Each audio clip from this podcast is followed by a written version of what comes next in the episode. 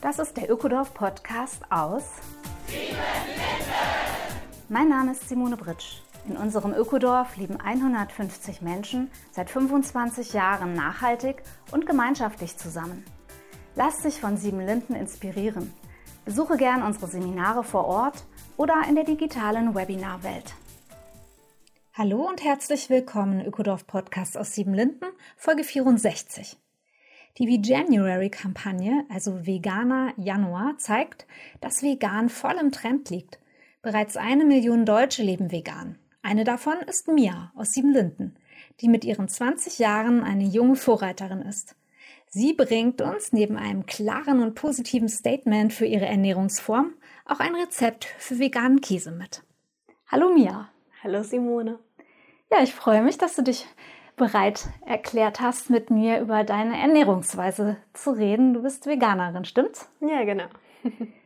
ja, ich finde es sehr spannend. Also du bist ja eine sehr junge Person noch, die sich auf diesen Weg gemacht hat. Wie bist du denn dazu gekommen? Mm, es hat bei mir eigentlich schon relativ früh angefangen. Also ich bin Vegetarierin, seitdem ich elf oder zwölf Jahre alt bin. Und das hat damit angefangen, dass ich einfach super wenig Fleisch zu Hause nur gegessen habe, nur so ein, zwei Mal im Jahr, meistens einmal im Sommer grillen und dann an Weihnachten. Aber irgendwann, erstens hat mir das Fleisch, glaube ich, nicht mehr so gut geschmeckt und zweitens ist mir dann halt irgendwann bewusst geworden, dass es Tiere sind und dass ich da platt ausgedrückt auf einer Leiche rumkaue. Und diesen Gedanken fand ich so ekelhaft, dass ich es nicht mehr essen wollte. Mhm. Und ja, Da ging es noch gar nicht so um ganz große Zusammenhänge, sondern du hast so als, als Mädchen einfach gespürt, Tiere sind auch Lebewesen und du möchtest da nicht daran beteiligt sein, dass die leiden müssen oder sogar getötet werden. Und ja, dann bist du Vegetarierin geworden. Genau, ja. Hast du so einen ähm, Schlüsselmoment noch im Kopf, was damals für dich entscheidend war? Also einfach die Nähe zu Tieren. Ich hatte immer irgendwie viele Tiere um mich herum, auch wenn es nur mein Kater oder Kellerasseln im Garten war. Aber ich fand das immer alles total faszinierend und mochte die total gerne. Aber sonst auch, ja, als ich dann älter wurde, dann in der Schule irgendwelche Vorträge zum Thema Massentierhaltung, was ich grauenvoll fand. Oder ähm, allein sowas wie Animationsfilme wie Findet Nemo oder Chicken Run. Das war auch sehr eindrucksvoll für mich, wie dann die Fische sich dagegen das Netz gewehrt haben und weiter ins äh, Meer geschwommen sind, um den Fischern zu entkommen.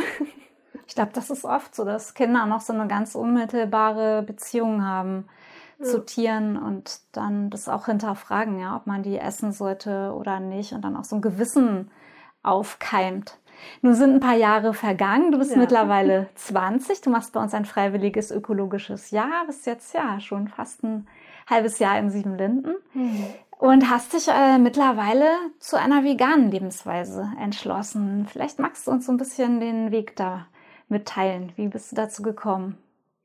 Ja, nachdem ich dann so einige Jahre Vegetarierin war, wollte ich das Vegane auch mal ausprobieren. Fand es klang auch irgendwie ganz interessant und habe dann so in der siebten Klasse oder so angefangen, mal einen veganen Tag die Woche zu versuchen. Das hat aber nicht so gut geklappt, weil ich einfach ziemlich unvorbereitet war und meistens nicht das richtige Essen noch da hatte. Und dann war es irgendwie eher nur so, ja, ein trockenes Brot oder so und das hat mich dann nicht so angemacht. dann habe ich damit auch wieder aufgehört, aber später hatte ich dann zwei Freundinnen, die auch Veganerinnen waren und die für mich eine sehr große Inspiration waren ähm, und mit denen ich das dann auch, ja, oder vor allem mit der einen, mit denen ich es dann noch richtig mehr durchgezogen habe, dann erstmal einen veganen Monat ausprobiert hat und das hat dann auch viel gebracht. Veganer Monat ist ja ein gutes Stichwort. Wir haben ja mhm. im Moment, ich habe es ein paar Mal geübt, muss ich sagen, das Wort, wir haben den V-January im Moment, ja, einen veganen äh, Januar, wo eben aufgerufen wird, von verschiedensten Organisationen einen veganen Monat einzulegen. Ist das was, was du empfehlen kannst, auch erstmal so zu beginnen?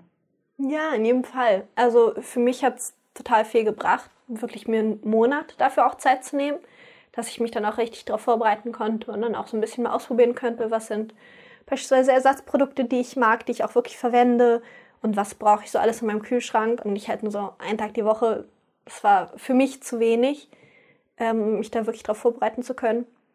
Und in so einem Monat kann man da einiges ausprobieren. Mhm. Ja, man hat vielleicht auch nicht so die, die Sorge, dass ja, es ist jetzt für immer oder ich muss super konsequent sein, sondern dieses Ausprobieren, das finde ich ganz reizvoll daran. Und ich kann jederzeit wieder zurück. Und ja, jetzt bist du aber doch zu einem ganz konsequenten Umsetzungsstil gekommen. Ja, genau. Seit ein, zwei Jahren ungefähr bin ich jetzt konsequente Veganerin.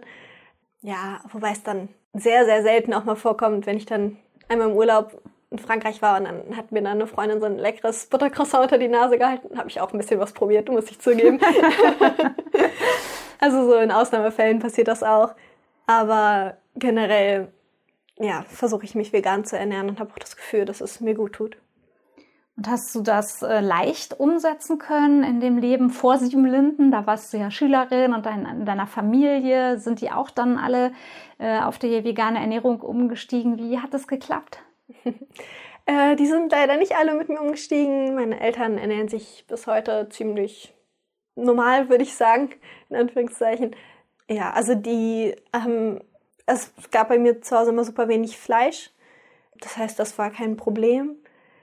Und sonst andere Ersatzprodukte waren dann auch häufig da. Also meine, mein Vater trinkt bis jetzt auch eigentlich nur noch Hafermilch und diese ganzen Sachen ist auch umgestiegen.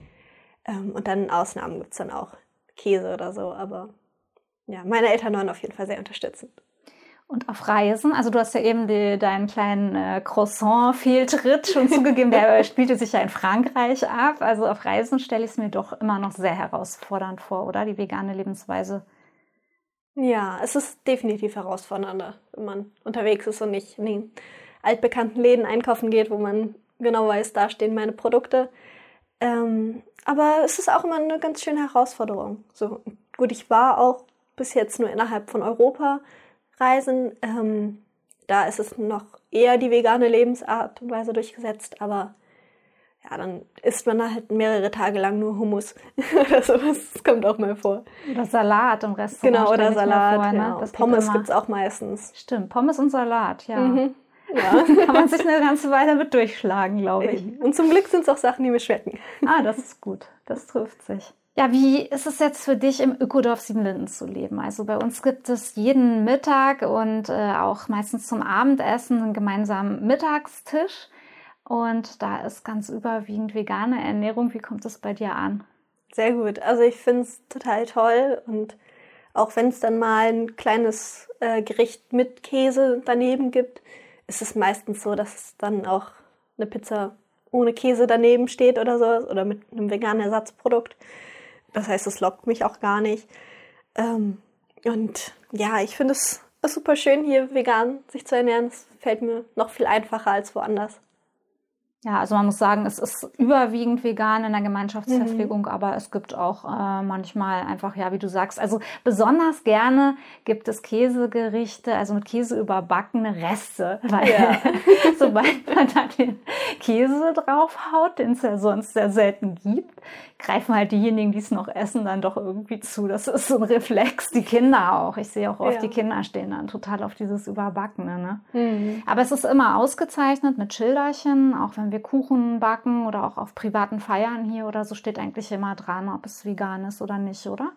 Ja, genau. Und das ist auch, damit findet man sich super gut zurecht. Man muss nicht viel fragen. Es gibt immer so die eine und die andere Alternative. Ja, du hattest als Ausgangspunkt ja eben genannt, dass du die Tiere, das Tierleid dann auch so im Blick hattest, diese furchtbaren Bilder aus Massentierhaltung, wo man gar nicht glauben kann, dass Menschen so grausam sein können zu anderen Kreaturen. Und mittlerweile hast du dich natürlich auch äh, fortgebildet äh, in Sachen Klimawandel, globale Hintergründe. Und wo siehst du in der globalen Perspektive den Hauptvorteil einer veganen Ernährung? Naja, also eine vegane Ernährung verbraucht einfach viel weniger Land beispielsweise, also da diese ganzen Futtermittel für die Tiere nicht produziert werden. Und dann wird halt auch weniger Fläche ja, für die Tiere zum Weiden oder für die Ställe und sowas genutzt, wodurch einfach viel mehr Raum entsteht wo die Natur weiter bestehen kann. Stichwort Regenwald vielleicht? Ja, genau. Also im Regenwald wird ja auch super, super viel abgeholzt für äh, landwirtschaftliche Nutztierhaltung. Ich glaube, es sind sogar 91 Prozent der abgeholzten Fläche, die dafür genutzt werden, was einfach eine gigantische Zahl ist. Wahnsinn, ja. Das möchte man sich gar nicht vorstellen, wenn man bedenkt, wie wichtig der Regenwald für unseren globalen Klimahaushalt auch ist, ja. Ja, und dann gibt es natürlich dieses CO2-Thema, oder? Ja, total. Ähm, es ist einfach beeindruckend, wie viel CO2 man in der Ernährung einsparen kann, wenn man da drauf achtet, was man so genauer konsumiert. Ja, also der CO2-Fußabdruck, also für die Ernährung ist er wirklich um, um etwa 70 Prozent geringer zu einer konventionellen Ernährung, was ich wirklich sehr eindrucksvoll finde. Das ist wirklich eindrucksvoll. Mein Gott, dann hat man nur noch 30 Prozent des ökologischen Fußabdrucks in der Ernährung, wenn man sich pflanzlich ernährt. Ich meine, das liegt, denke ich, viel auch daran, dass ähm, äh, viele Milch- und äh, fleischliefernde Tiere eben Wiederkäuer sind. Die ja. haben ja so einen Verdauungsmechanismus, dass sie ganz viel Methan ausrüpsen und pupsen und dann ja, kommen da eben äh, doch gigantische Treibhausgase raus aus diesen Leibern. Und äh, das ist nun definitiv bei der veganen Ernährung viel, viel besser, ja. Ich finde das total wichtig und in Sieben Linden sind wir ja zum Beispiel auch nicht konsequent vegetarisch und konsequent vegan, aber wir versuchen einfach als Gemeinschaft hier äh, die Menge an äh, Milch- und Fleischprodukten ganz drastisch runterzuschrauben. Ich glaube, wenn wir auf den Klimaaspekt äh, schauen unseres Planeten, dann geht es genau darum, oder? Ja, total. Also ich meine, man muss nicht konsequent alles durchhalten. Ich denke, es ist einfach super wichtig, dass jede Person da ein bisschen aufmerksamer wird und ein bisschen runterschraubt. Ja, es sind einfach gigantische Zahlen von Tieren, ja, die auf dem Planeten gehalten werden von Menschen. Ich glaube, die Zahl der Nutztiere übersteigt in manchen Bereichen sogar schon die äh, Zahl der wildlebenden Tiere. Das ist wirklich, wirklich beängstigend. Ja.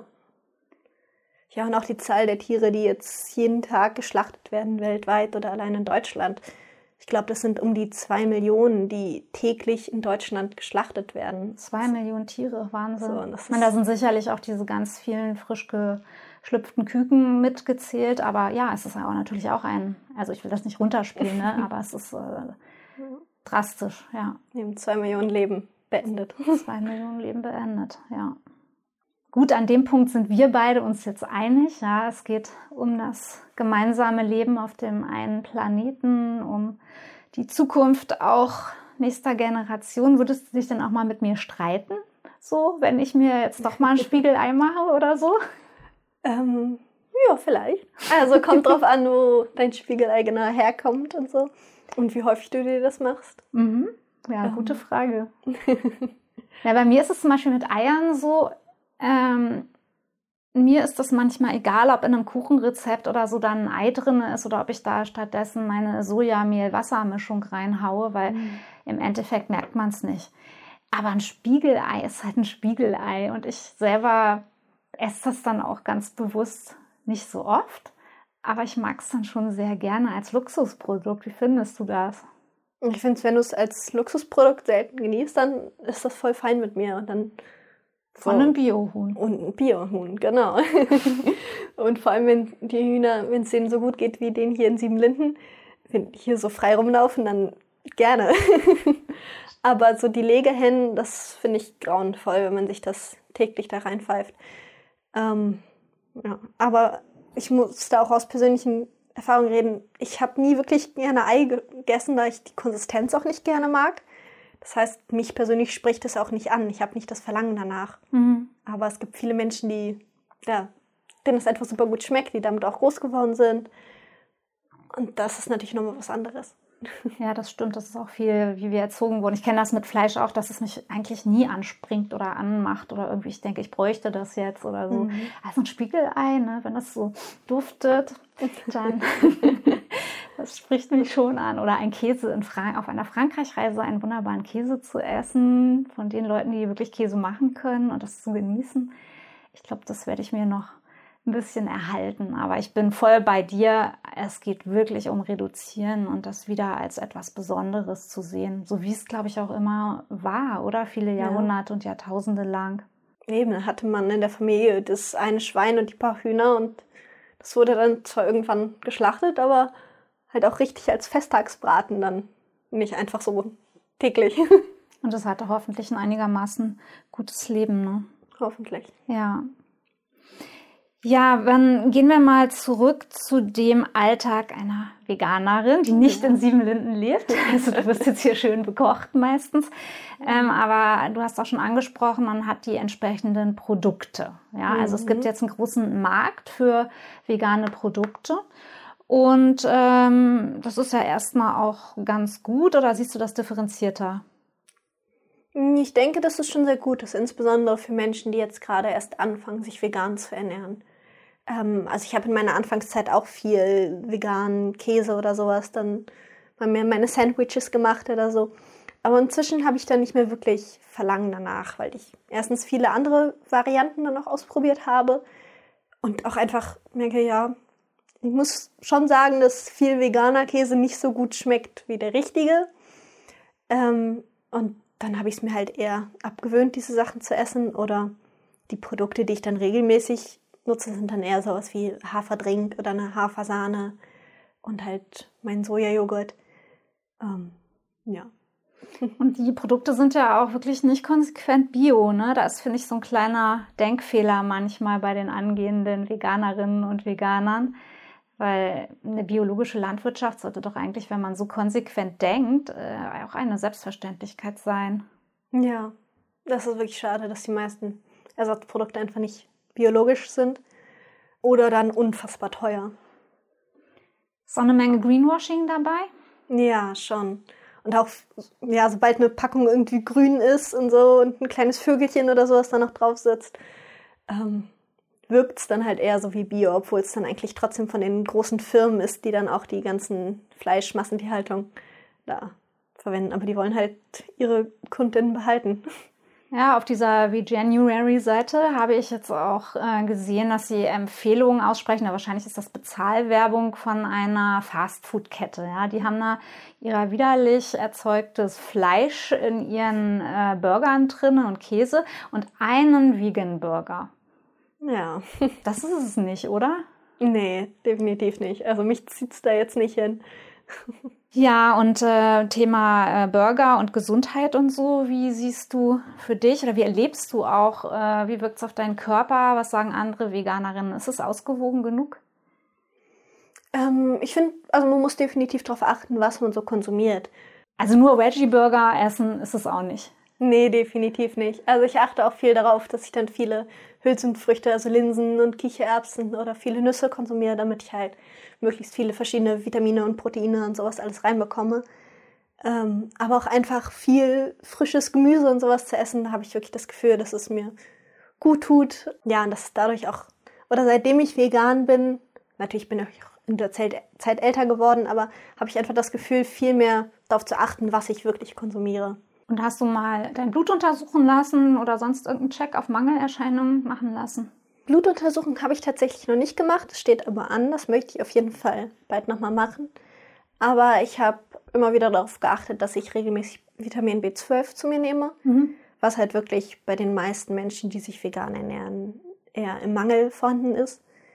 Wobei ich gehört habe, dass es auch bei vielen Fleischesserinnen ein Mangelfaktor ist, weil nämlich die Tiere in der Massentierhaltung gar nicht mehr dieses B12 ausbilden, so wie gesund gehaltene äh, Tiere, die gut ernährt werden. Ja, und dann gibt es teilweise sogar, dass diese Vitamine den Tieren in der Massentierhaltung noch zugefüttert werden. Oh, wow. ja, das kann es ja irgendwie auch nicht sein, ne? Nein.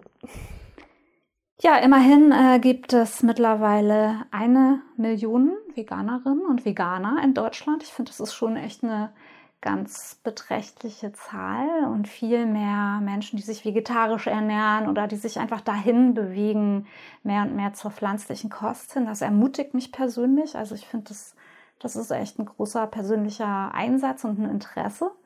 Und wir wollen da gerne noch einen Beitrag zu leisten, indem wir nämlich über Käseersatz ganz konkret reden. Was hast du uns mitgebracht? Ja. Ähm, ich habe eine vegane Käsesoße ausprobiert. Ähm, die gibt es unter anderem auch im Siebenlinden Kochbuch. mhm. ähm, und die habe ich mir heute Mittag auch nochmal gekocht und damit eine ganz leckere vegane Lasagne gemacht. Und das ist super einfach und schnell zusammengerührt, also auch mit Zutaten, die man eigentlich fast immer zu Hause hat. Also was, was ist denn da so drin? Mehl oder Margarine und Senf und ganz wichtig noch Hefeflocken für den Geschmack. Hefeflocken, ja, das hat vielleicht mm. nicht jeder zu Hause. Was ist das genau? Mm, Hefeflocken, das sind ist aus Hefepilzen und ja, das ist ein natürlicher Geschmacksverstärker und hat auch meiner Meinung nach ein leichtes käsiges Aroma und das macht so dann natürlich auch nochmal so eine Würze irgendwie, ne? Ja, das genau. gibt so, so ein bisschen so einen Kick. Ja. Auch viele Brotaufstriche haben viele Hefeflocken mit drin oder andere Hefeprodukte. Ja, die sollte man sich dann vielleicht besorgen, wenn man das nachmachen will. Und ansonsten war es äh, aufwendig. Hast du lange gebraucht für die vegane Käsesoße? Nee, gar nicht. Also einfach die Zutaten nacheinander in den Topf kippen und dann ein bisschen köcheln lassen, damit die Soße eindickt. Aber dann war es auch relativ schnell fertig. Und was hast du daraus gezaubert? Die Lasagne. Mhm. Ganz einfach mit ja, Tomatensauce und ein bisschen Gemüse und dann nochmal für eine halbe Stunde in den Ofen und schnelles, leckeres Mittagessen gehabt. und was haben deine Mitesserinnen gesagt?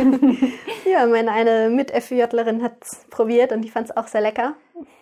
Schön. Ja, das ist ja schon mal ein äh, leichtes Rezept und du hast eben angesprochen, es ist im Siebenlinden Kochbuch. Da muss ich leider zu sagen, dieses Kochbuch ist äh, nicht so leicht erhältlich. Das kann man hier nur vor Ort kaufen. Aber wir werden das Rezept in den Show Notes posten. Also wenn ihr zu diesem Podcast unsere Texte öffnet, dann könnt ihr dort die Käsesoße aufrufen und einfach ja so einen kleinen Start vielleicht haben mit einem veganen Rezept, falls ihr das noch nicht ausprobiert hat, habt. Und natürlich spart es auch Geld, ja, wenn ich mir vorstelle, ähm, die Fertigprodukte im veganen Bereich, die sind ja doch teilweise auch hochpreisig und das sind wirklich ganz schlichte Dinge, die man einfach zu Hause hat und schmeckt lecker. Ja, genau. Und ziemlich äh, wenig Verpackungsmüll. Das stimmt. Das ist ja, leider ja. auch ein Punkt bei vielen der veganen Ersatzprodukte, dass da einfach super viel Plastik drumherum ist. Ja, ja, ja. Das sind alles noch so kleine Baustellen drumherum, aber wir sind da auf jeden Fall als Gesellschaft erstmal auf einem super guten Weg, glaube ich. Und du bist eine ganz junge Frau, die da schon eigentlich zur Vorreiterin geworden ist. Ja, das freut mich. ja, dann danke ich dir für das Gespräch und ich hoffe, dass du noch viele Menschen ansteckst und ja, beeinflusst mit deiner so undogmatischen Art eigentlich. Also finde ich ganz angenehm, mit dir zu sprechen. Dankeschön. Danke dir auch für das Gespräch. Das war sie, die neue Folge des Ökodorf Podcasts aus Siebenlinden. Besuche uns auf www.siebenlinden.org oder komm zu Seminaren ins Ökodorf Siebenlinden in die ländliche Altmark. Auch in unseren neuen Online-Kursen der Webinarwelt kannst du alles über Nachhaltigkeit und Gemeinschaft lernen. Der Ökodorf Podcast aus Siebenlinden ist eine Produktion vom Freundeskreis Ökodorf e.V.